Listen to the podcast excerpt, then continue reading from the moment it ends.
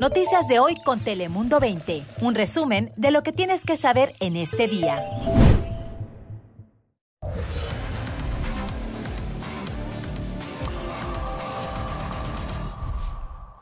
Hola, ¿qué tal? ¿Cómo estás? Aquí estamos un día más, el equipo de Dale Play. Así que ya estamos preparados para contarte, como siempre, las noticias más relevantes de California y de todo el mundo. Así que, como siempre, comenzamos con nuestro top 5 de hoy. Bienvenidos. Comenzamos con el Papa Francisco, quien este miércoles habló sobre la sexualidad. Concretamente dijo que el placer sexual es un don de Dios que actualmente dice se ve socavado por la pornografía. El pontífice explicó a los fieles que si no está contaminado por el vicio, el enamoramiento es uno de los sentimientos más puros. Sin embargo, el Papa advirtió que no está a salvo del mal y que puede estar contaminado por la lujuria, porque dice, devasta las relaciones entre personas. Estoy llorando por ella. Escuchaban el lamento de la abuela de Dubán Pérez, el trabajador guatemalteco de 16 años que murió mientras trabajaba en la procesadora de pollos Mark Jack en Mississippi. Este martes OSA concluyó que la procesadora es la responsable de la muerte del joven inmigrante debido a lo que citan como falta de acción en una muerte que dicen se pudo prevenir. Dubán Pérez fue el segundo trabajador en un lapso de dos años en quedar atrapado en la maquinaria de esa empresa.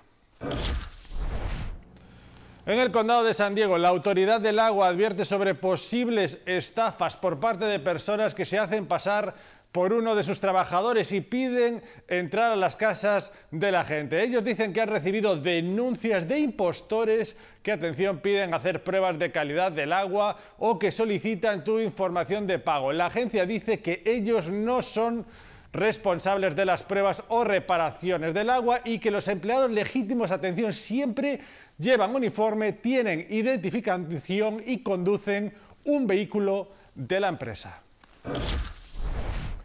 Y atentos a esto, autoridades sanitarias extendieron la advertencia sobre el consumo de ostras crudas. El condado de Orange se une así a los condados de Los Ángeles y San Diego, donde la semana pasada los funcionarios de salud dieron a conocer el brote de norovirus relacionado con ostras importadas de Sonora en México en diciembre pasado.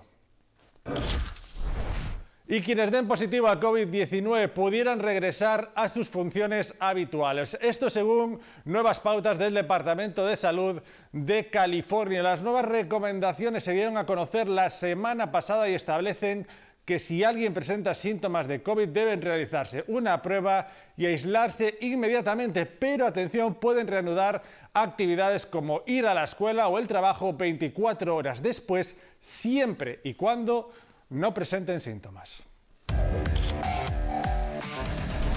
Y con las bajas temperaturas en la comunidad latina, pues muchos buscan eh, en la comida remedios caseros para prevenir o incluso curar gripes o resfriados. Por eso, Emanuel Villalobos, nuestro compañero, nos cuenta cuáles son algunos de estos remedios y sobre todo si son efectivos o no. Escucha.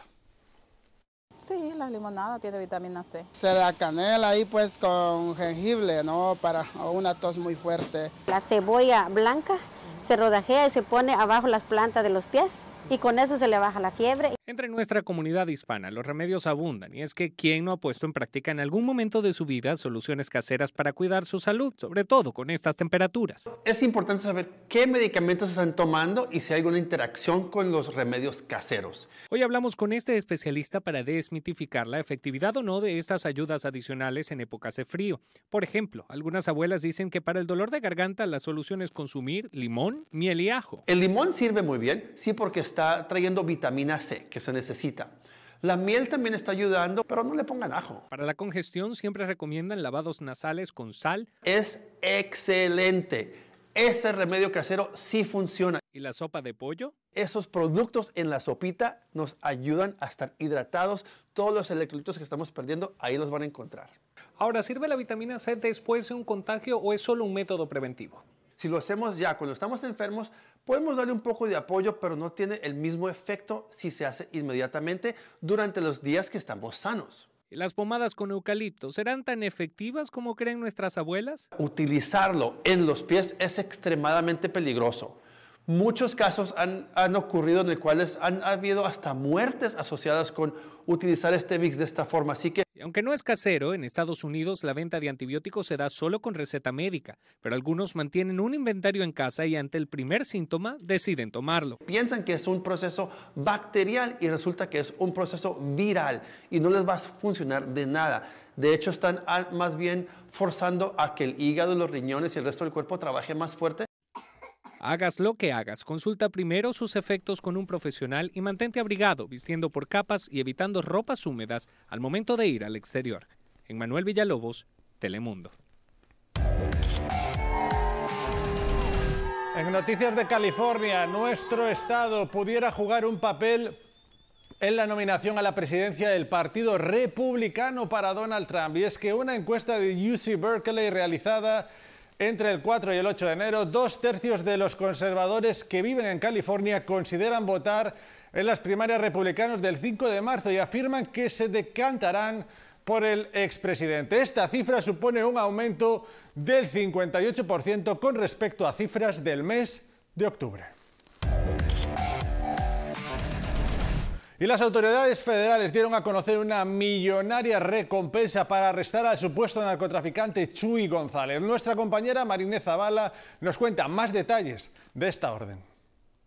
¿Qué tal Fabián? Yo me encuentro desde nuestra frontera entre Tijuana y San Diego, donde hoy el gobierno de Estados Unidos hizo un nuevo esfuerzo por detener el cruce de fentanilo de México a Estados Unidos, donde ofreció una recompensa de hasta 5 millones de dólares o más por quien dé información para la detención del narcotraficante conocido como Chuy González, de origen mexicano. Pues de acuerdo a él, él es uno de los principales traficantes independientes que traían fentanilo aquí a este país. El día de hoy también hablamos con ciudadanos en San Diego que nos hablaron de cómo veían que este problema afectaba a la comunidad sin hogar, una de las más afectadas por este problema de drogas que aseguraron en algunos casos este problema de la droga del fentanilo y otro tipo es la que hace que estas personas sin hogar no puedan dejar esta condición. Son los detalles al momento, Fabián, pero vamos a estar muy alerta de qué sucede con esta nueva advertencia que hizo el Departamento de Estado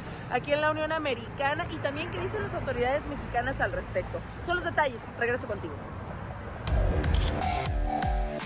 Gracias Marina. Y los cobros por sobregiros pudieran ser ya cosa del pasado. Por lo menos es lo que busca el presidente Joe Biden bajo una propuesta donde esas tarifas podrían bajar a 3 dólares, alegando que los cobros actuales son una explotación contra los consumidores. Y es que en algunos casos llegan hasta los 39 dólares.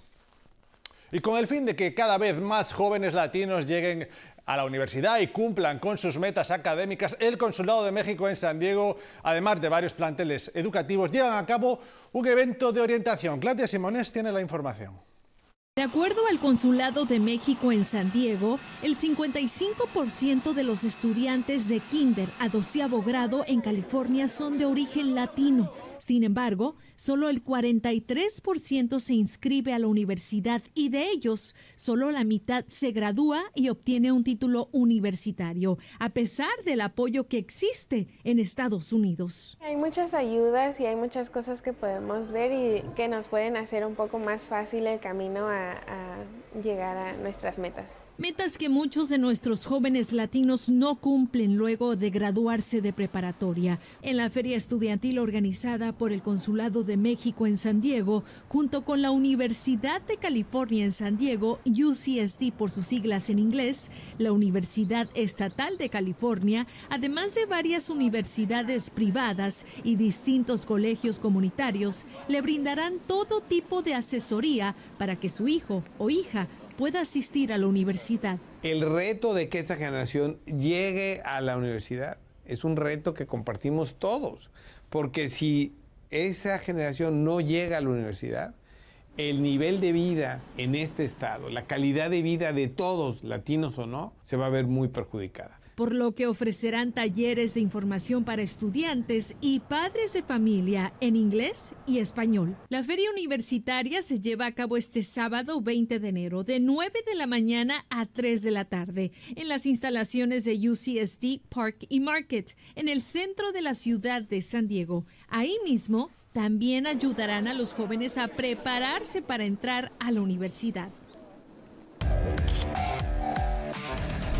Y nos vamos rápido para hablar de que Honda presenta su nuevo modelo cero emisiones para el 2026. Se llama Honda Cero y será el modelo más nuevo de la automotriz en su campaña para disminuir las emisiones de carbono en el planeta. El vehículo denominado Eco-Friendly se lanzará primero en Estados Unidos y luego llegará a Japón y Europa. Y escucha esto, quizá lo recuerde, Guinness suspende el título de este perro, el considerado más longevo a su actual honorario, Bobby, de 31 años caninos. Fue declarado por Guinness con este título, pero sin embargo varios veterinarios cuestionaron la edad del can. El animalico, si, recuerdan, murió, falleció el año pasado y era de la raza Rafeiro do Alentejo, la cual por lo general vive solo de 12 a 14 años. Hasta aquí, dale play hoy. Gracias por acompañarnos. Recordamos, no te olvides de seguirnos en todas nuestras plataformas y también en formato podcast disponible en todas las plataformas de audio. Nosotros nos vemos mañana. Regresamos. Cuídense.